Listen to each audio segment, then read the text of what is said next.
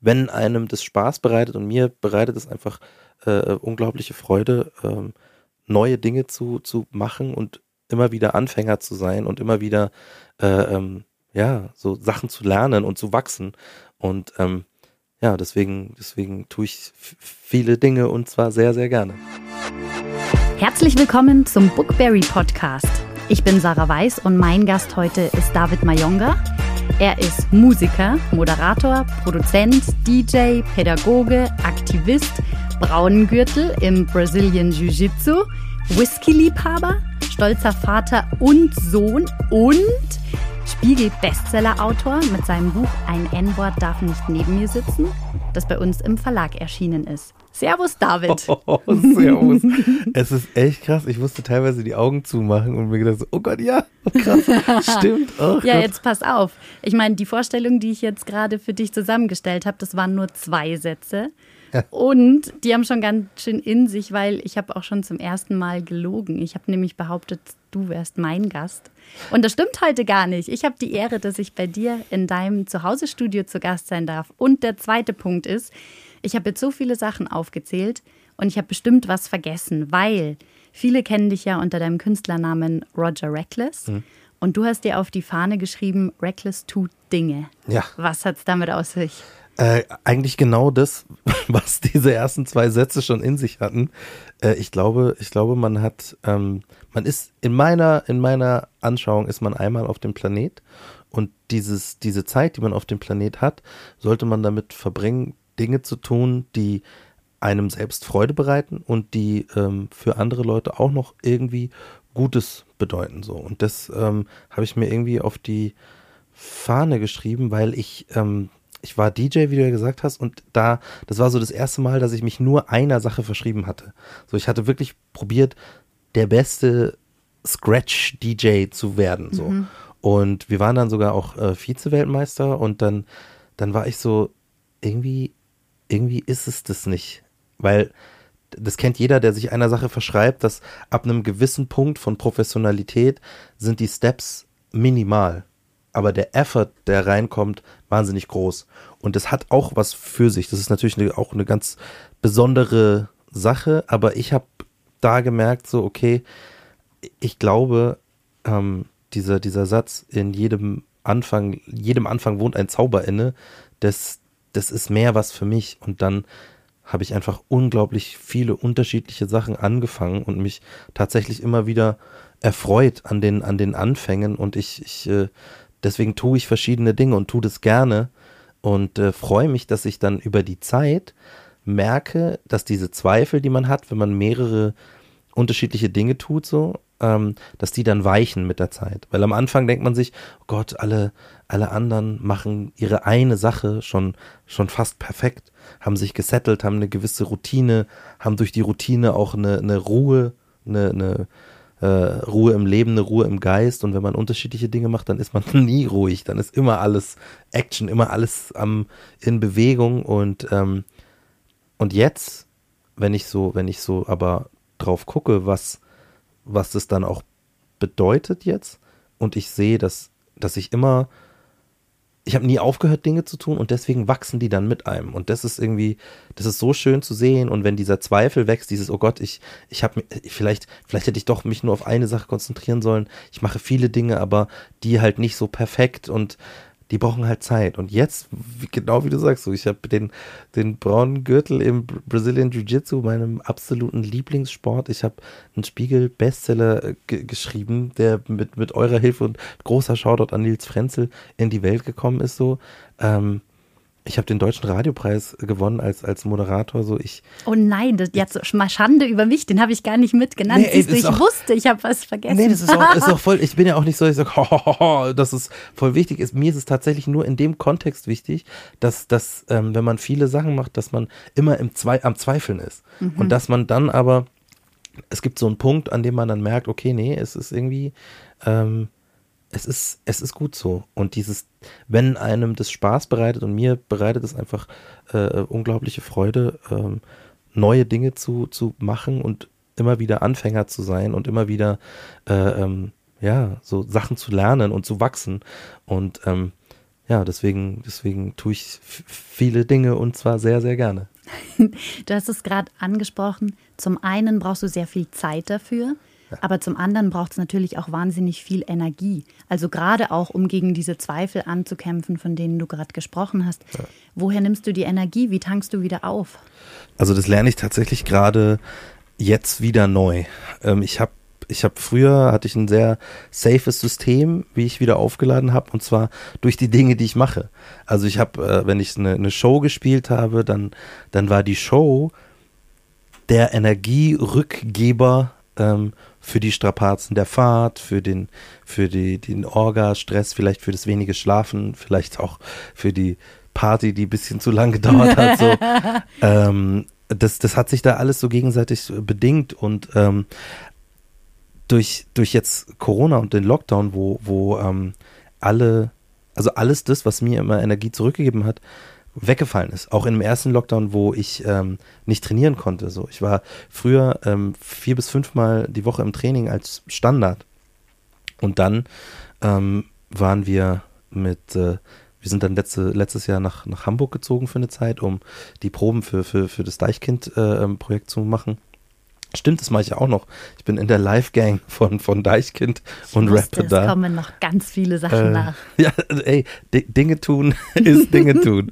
ähm, und ähm, genau, und dann, dann haben, wir, haben wir die Tour gespielt und direkt nach der Tour ging der Lockdown los. Und dann hatte ich also schon mehrere Monate, ich glaube fünf Monate nicht trainiert, aber dadurch, dass ich jeden Tag Bewegung hatte, jeden Tag äh, auf der Bühne war, war das nicht so schlimm, aber in der zweiten Woche des ersten Lockdowns habe ich gemerkt, was das mit meiner Psyche macht. Das mhm. war tatsächlich äh, ähm, gar nicht so einfach, damit klarzukommen. Und ich habe gemerkt, dass, ähm, dass das ein viel größerer Teil meines Energiehaushalts ist, als ich dachte. Also ich, ich würde sagen, ich hole mir die Energie oder ich nehme die Energie daher, dass ich ähm, meinen Sport mache, meinem Sport nachgehe so, dass ich ähm, versuche immer wieder Zeit für mich zu blocken, dass ich es mir zugestehe, dass eine Pause eine produktive, ein produktiver Teil des Arbeitstages ist. So, das wollte ich nämlich früher nicht wahrhaben. Da war ich so, nein, man kann doch und ich, ich mache nur schnell und so. Ähm, das ist tatsächlich ein weiterer Punkt und ähm, und dass ich ähm, beschlossen habe äh, vor einer, vor, das ist auch schon längere Zeit her, aber ähm, also Jahre, aber ich habe beschlossen, mich nicht mehr mit Menschen zu umgeben, die mir Energie klauen.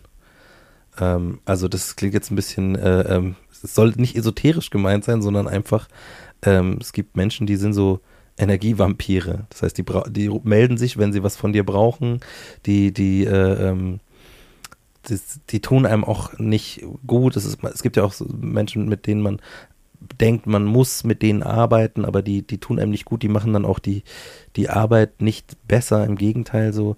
Und das kann man bis zu einem gewissen Grad verschmerzen, solange es nämlich noch nicht an die eigene Substanz geht. Aber wenn man merkt, nee, das ist, das ist nicht gut, ich, ich, ich brauche da, da danach länger Zeit, um mich zu regenerieren, so, das, das mache ich einfach nicht mehr. Und äh, das hat Unglaubliches äh, bewirkt dann. Also, weil ähm, das hat dann auch tatsächlich in den Momenten, wo es dann bei mir auch ähm, schwierig war mit, mit ähm, ja, im Lockdown, wo man dann Zweifel bekommt, ne, wie wird das alles werden?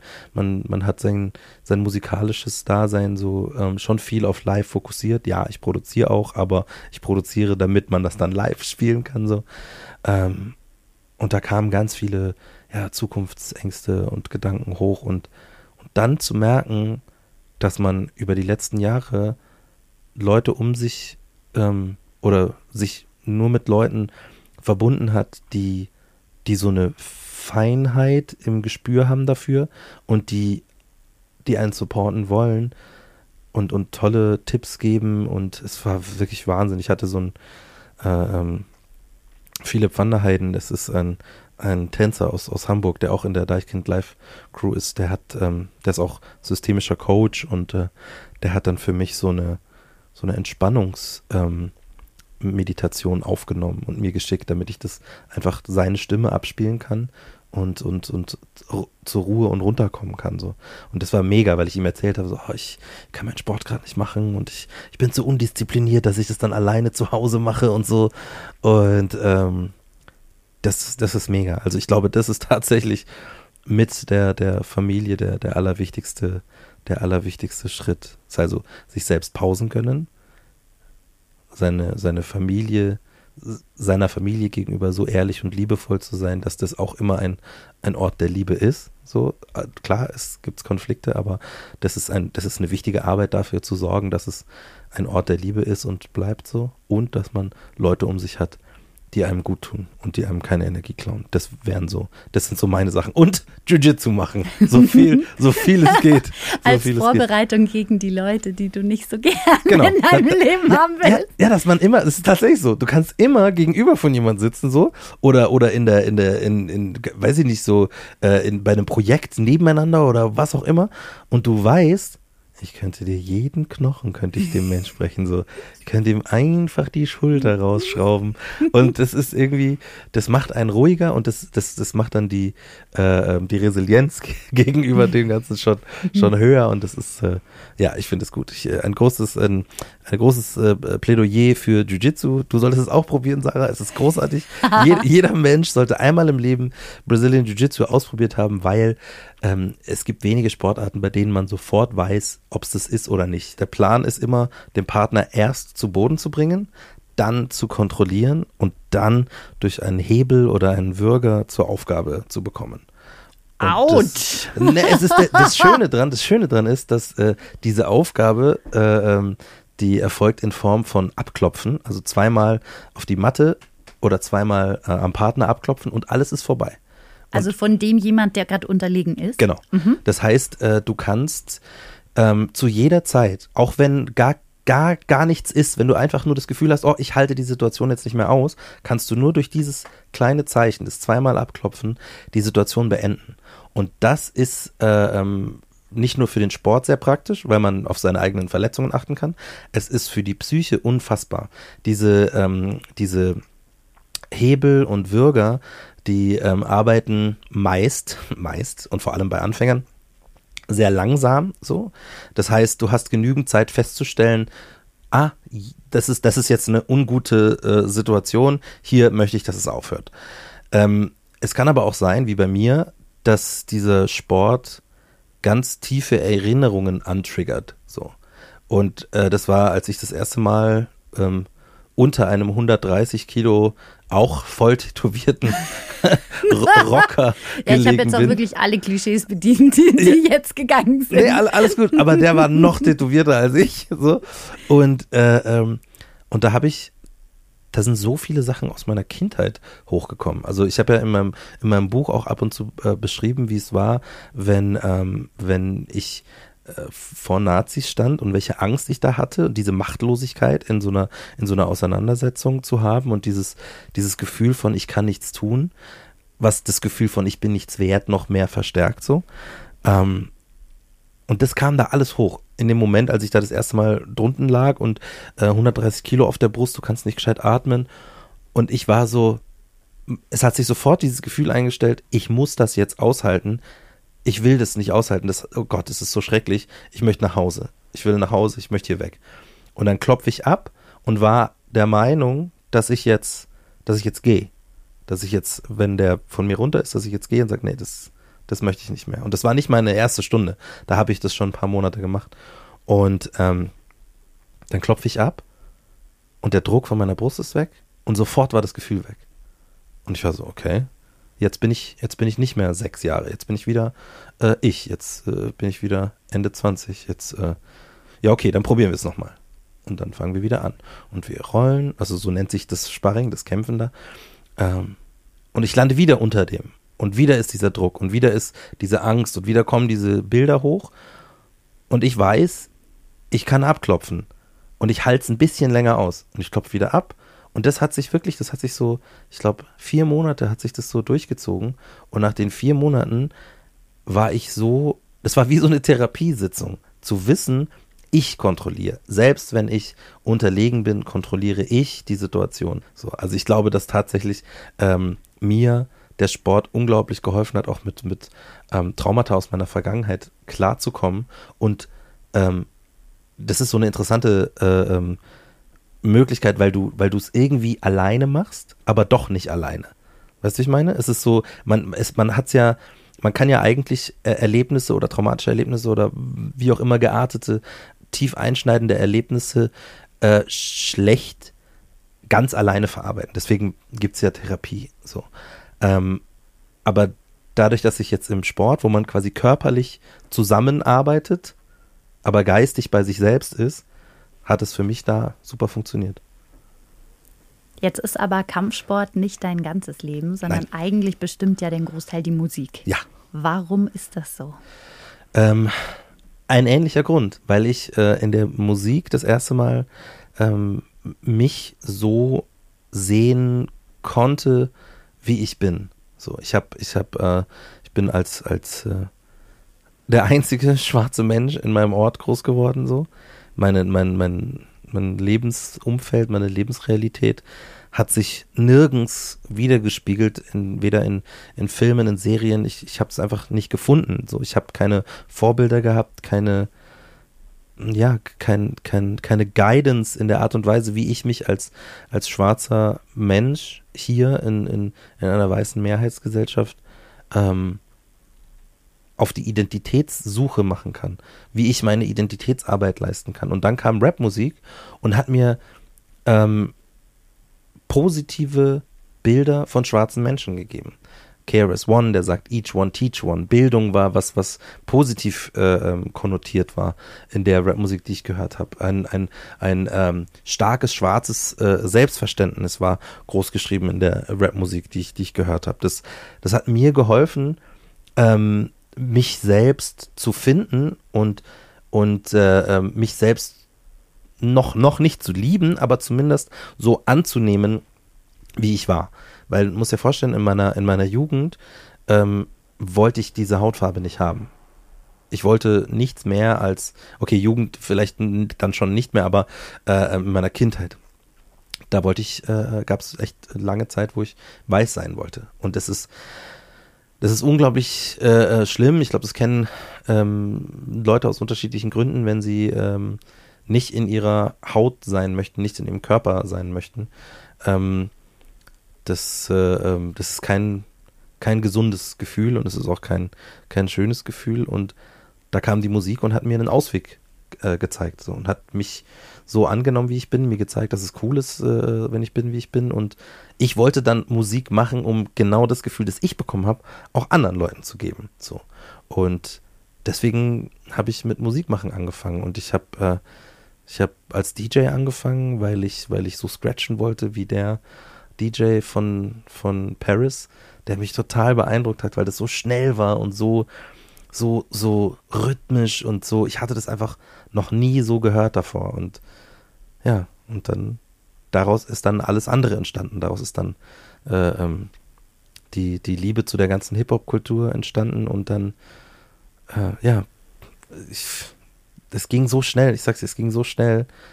Ich habe als DJ angefangen, wurde dann auch echt gut, weil ich einfach nichts anderes gemacht habe. So, ich bin von der Schule nach Hause und bin an meinen äh, alten Plattenspieler von meiner Mama gegangen und habe geübt. So und gefühlt einen Augenblick später haben wir damit dann einen äh, Major-Label-Vertrag bekommen bei der BMG. So, das war abgefahren. Ja, das war abgefahren so und noch nicht mal Abitur in der Tasche, aber schon auf Tour gehen.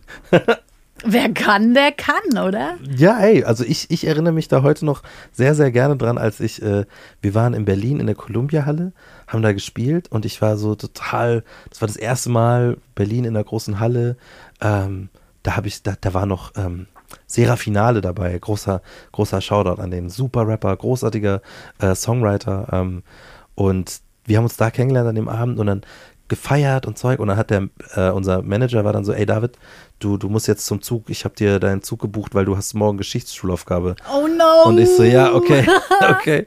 Und dann hat er mich zum Zug gebracht, ähm, Schlaf, da gab es noch äh, ähm, Schlafwägen, so das äh, von Berlin nach München und dann bin ich da in den Schlafwagen. in, äh, in München angekommen, vom Kumpel abgeholt und direkt ähm, in meine Schule gefahren und Geschichtsschulaufgabe geschrieben so und im Hinterkopf noch so die die die schreienden Partymassen von von vom Vortag und das und ich fand's super und ich war richtig schlecht in der Schulaufgabe.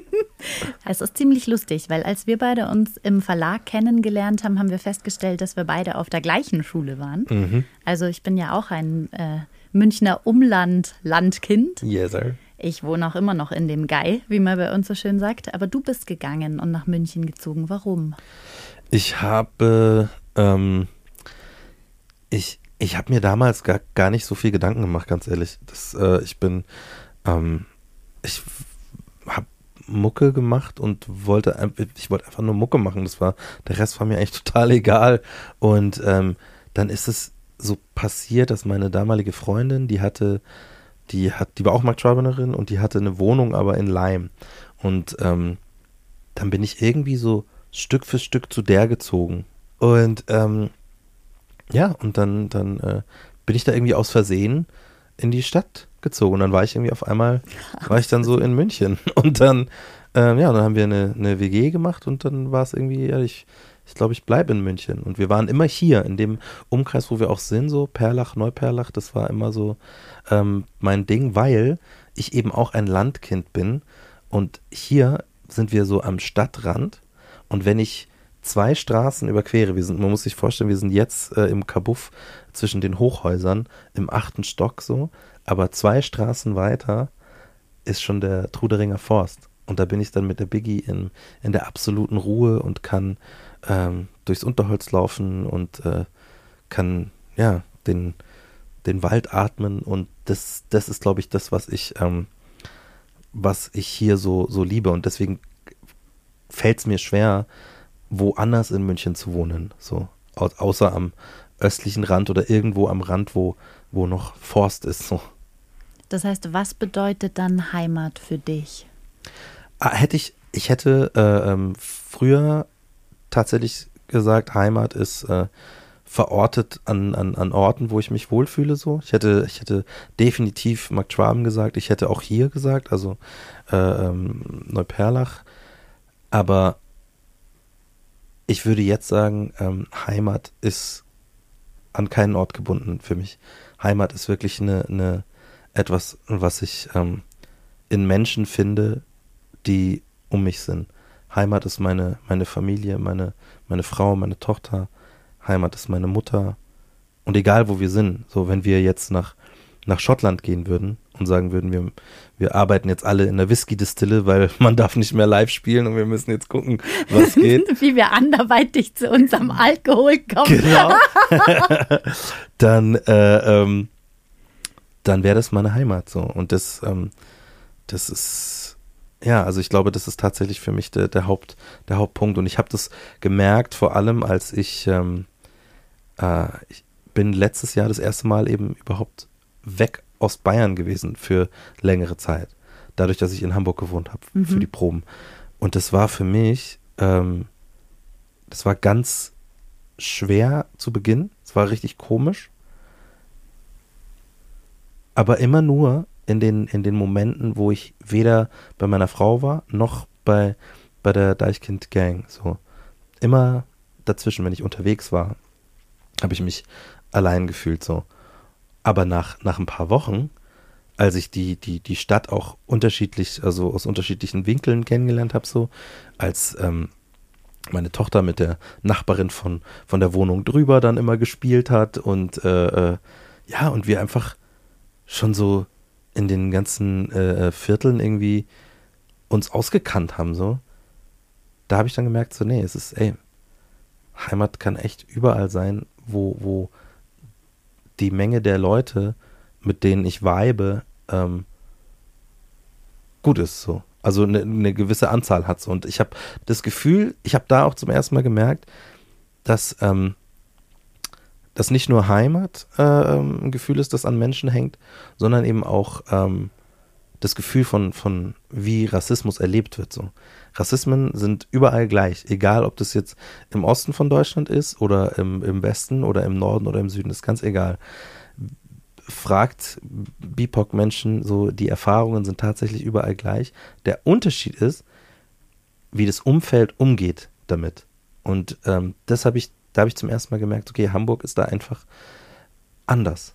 Die gehen anders mit, mit, mit solchen, mit so, mit so einer Thematik um. So, und das, das fand ich, das fand ich sehr, sehr, sehr, sehr toll. Da habe ich mich echt kurz gefragt, so Gott, warum habe ich mir das mein Leben lang angetan da unten? so. Aber ähm, ja, das hat, das hat mir auf jeden Fall gezeigt, so Heimat ist ein, es, es liegt wirklich mehr an, für mich, mehr an Menschen als an Orten. Was interessant, dass du dich fragst, warum hast du es dir angetan? Weil gerade als du auch den Punkt angesprochen hast mit, du warst außerhalb von Bayern, habe ich gedacht, okay, wie stark hängt dann vielleicht auch doch Heimat und Identität an Sprache? Also ich meine, du und ich, wir können beide äh, Dialekt sprechen, wenn Ja. wir wollen. Ja. Wie eng hängt das für dich zusammen? Ähm, das ist, das ist eine, eine gute Frage, weil ich habe früher auch das wieder, ich habe früher, wenn wir in Berlin unterwegs waren oder in Hamburg, ähm, habe ich nicht bayerisch geredet. Ich habe in der Früh Moin gesagt, ich habe auch mittags Moin gesagt. Ich habe äh, äh, in, in Berlin dann auch so, ja, wir, wir gehen zu, wir gehen jetzt erstmal zu Erjan, so, und ich habe nicht gesagt, wir gehen zum Erjan, so. Ähm, und das, das ist tatsächlich was, was, ähm, was erst in den letzten paar Jahren auch gewichen ist, weil ich so meine Heimat so ähm, ist ja auch die Verbindung zu meiner Mutter. Ich habe den Dialekt ja von meiner Mutter.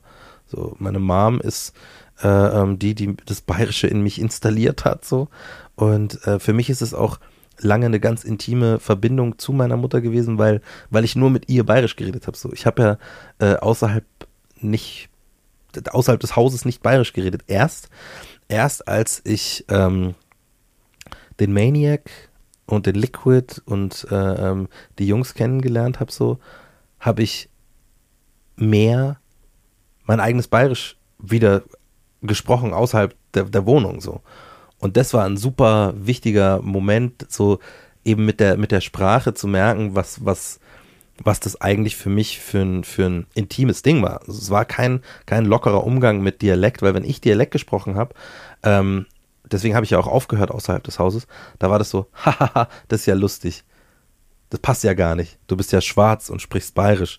Das ist ja, das ist ja total, das ist ja total witzig. Und ich war so, ich rede so, das ist, das ist nicht witzig. Ich verarsche mich nicht selber. Ja, genau, ich, ich bin so. Und das war dann, äh, ähm, das habe ich wirklich dann durch die Jungs entlernt. Und es ging dann eben so weit, dass wir dann eine, eine bayerische Rap-Crew auch gemacht haben, Bavarian Squad. Ähm, und in der ich Mundart rappe so. Also für mich hat der, für mich hat der Dialekt sehr wohl sehr, sehr viel mit Heimat zu tun. Aber auch in dem Fall ist die Heimat die Leute so. Weil ich finde es ganz schwierig, wenn, wenn, wenn, wenn Leute über einen Dialekt, den sie sprechen, versuchen Leute auszuschließen. Ich finde, Dialekt hat, sollte nie etwas Ausschließendes haben.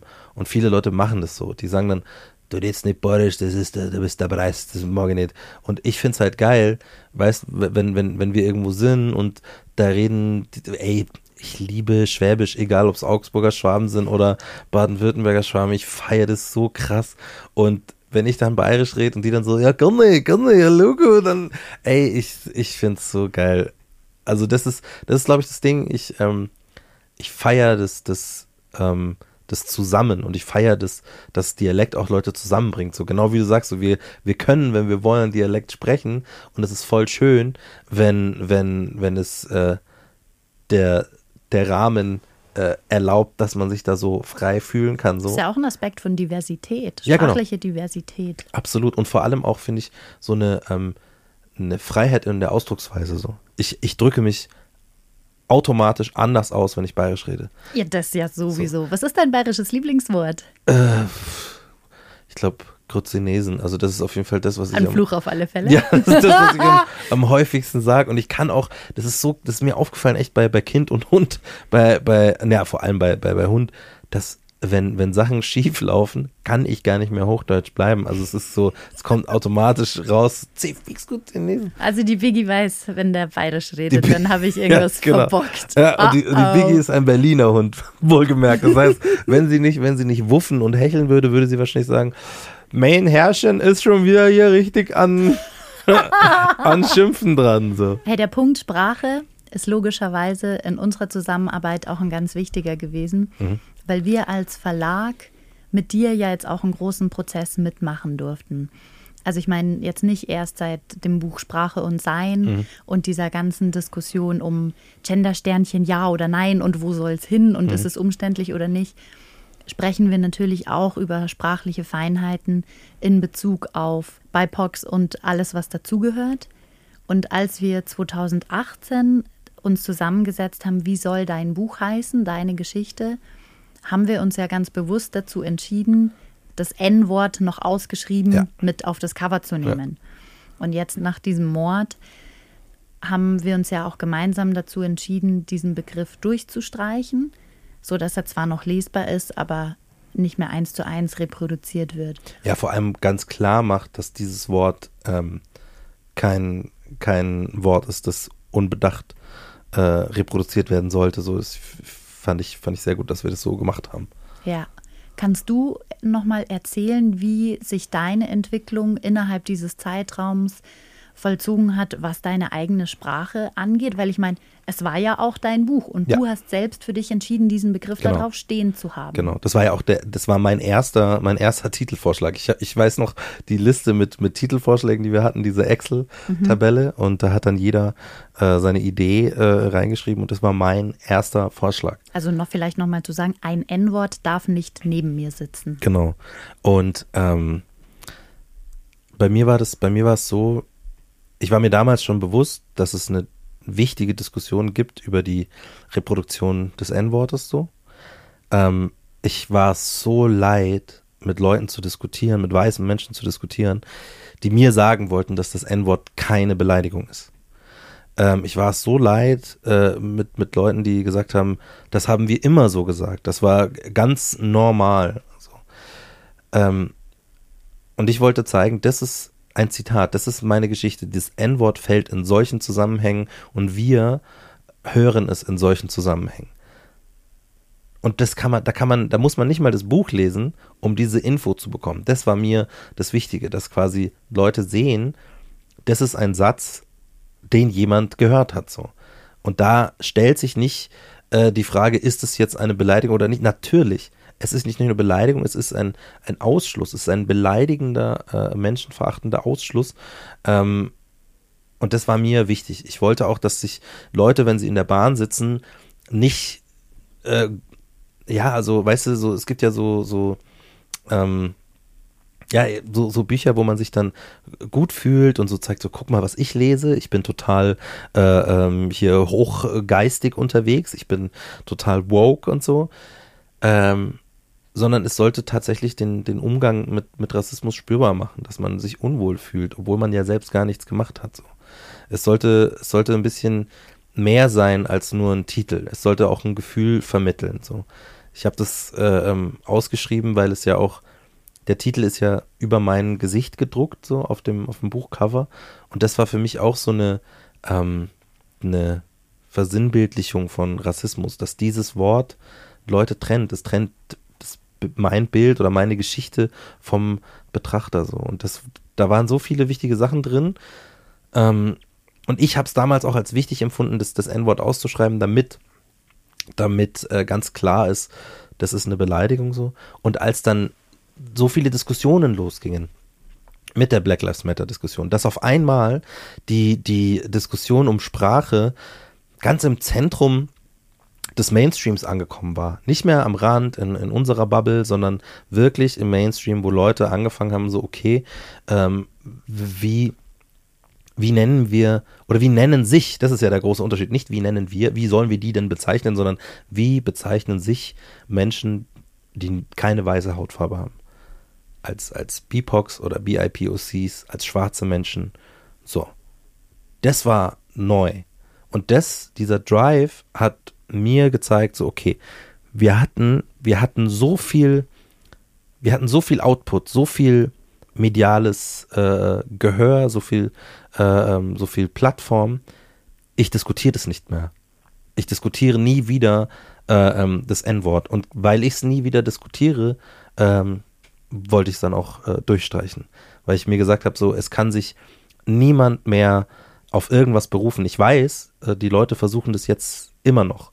So, sie sagen, das, das ist doch, man kann das nicht aus der Literatur, bla bla bla. Das könnt ihr für euch gerne machen, aber wenn wir, wenn sich unsere Pfade kreuzen, dann ich diskutiere das nicht. Das ist für mich eine ganz klare Sache, weil im Juli, im Juni, im Mai waren alle Zeuge dessen, was, was wir erzählt haben. Diese Black Lives Matter Geschichte ist genauso wie die Pandemie an niemandem vorbeigegangen. Du konntest dich dem nicht entziehen. Und deswegen kann auch keiner sagen, er oder sie hätte nichts gewusst.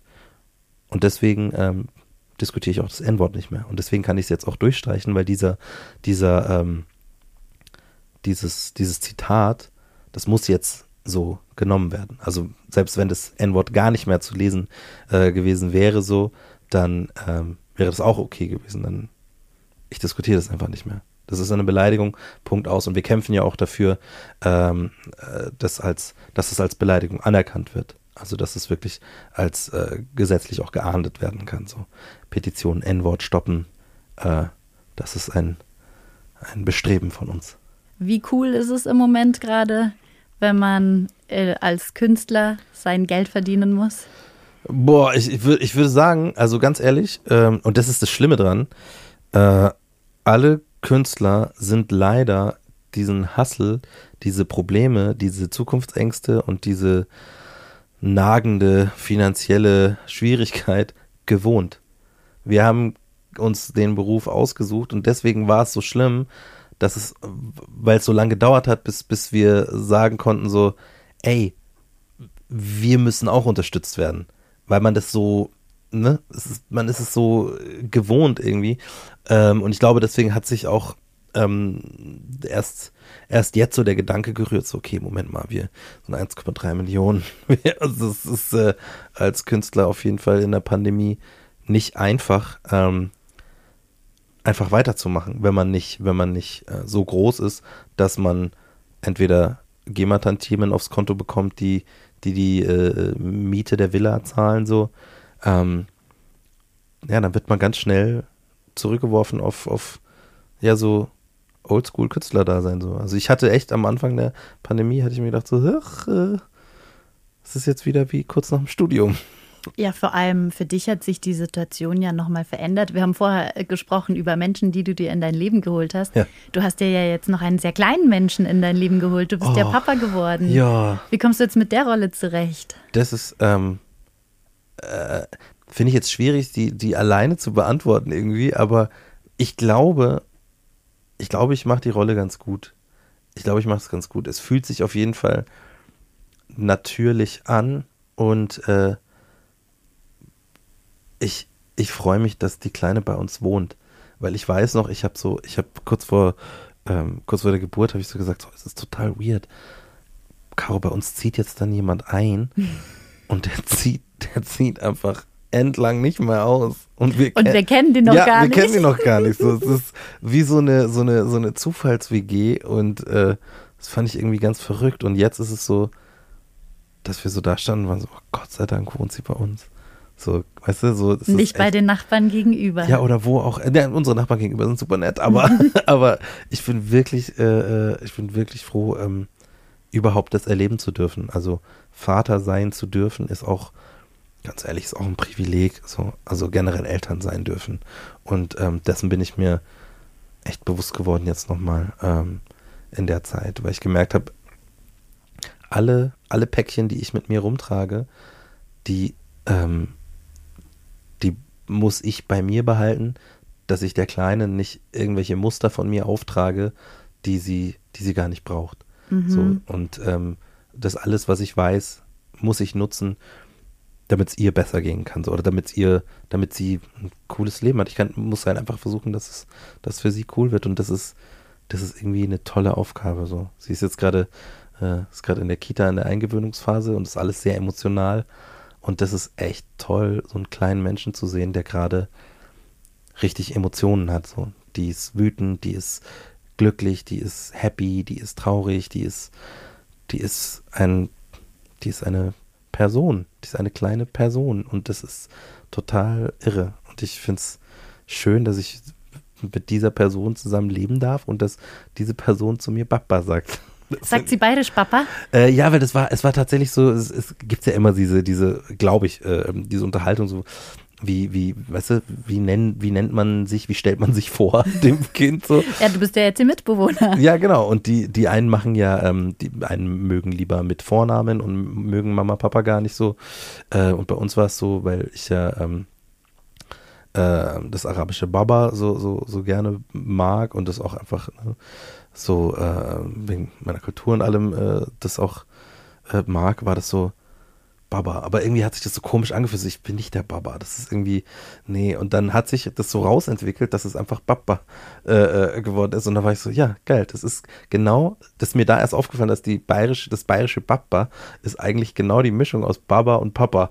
Und das fand ich dann irgendwie geil. Und dann habe ich quasi in meinem äh, Vatertitel schon ein multikulturelles Zusammenleben verkörpert. und wie stark bist du vielleicht trotzdem im Stillen? in Sorge, dass auch wenn du ihr deine Päckchen hoffentlich nicht mitgibst, ihr Dinge widerfahren, die dir passiert sind? Meine Sorge, dass ihr irgendwas passiert, was sie diskriminiert, ist sehr groß, weil ich weiß, dass es passieren wird. So, wir leben immer noch in einem patriarchalen System und äh, ähm, das System ist immer noch latent rassistisch. Was aber mir große Hoffnung bereitet, ist, dass nicht nur ich, sondern unglaublich viele andere gerade stark dafür arbeiten, dass sich viel verändert.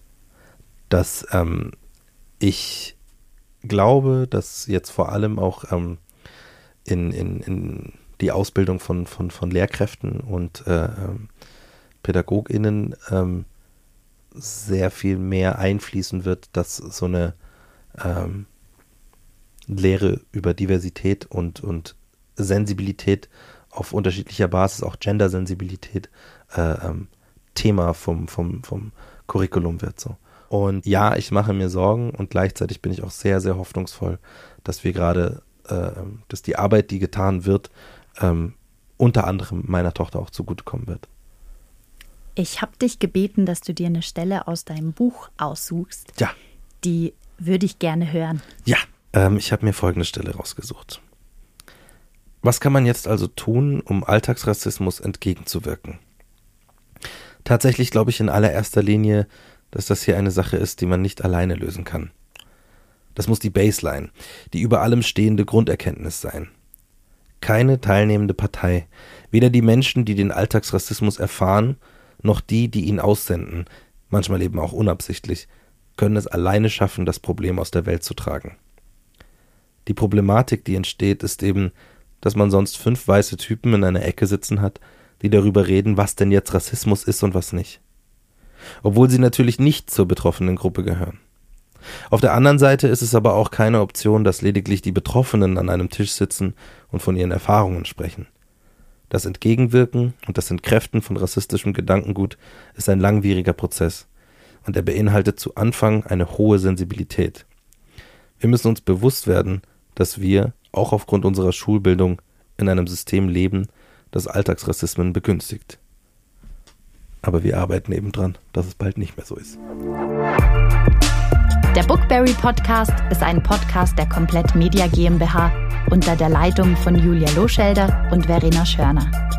Mehr Infos zu unseren Büchern und Autoren gibt es auf www.komplett-media.de und auf Instagram und Facebook.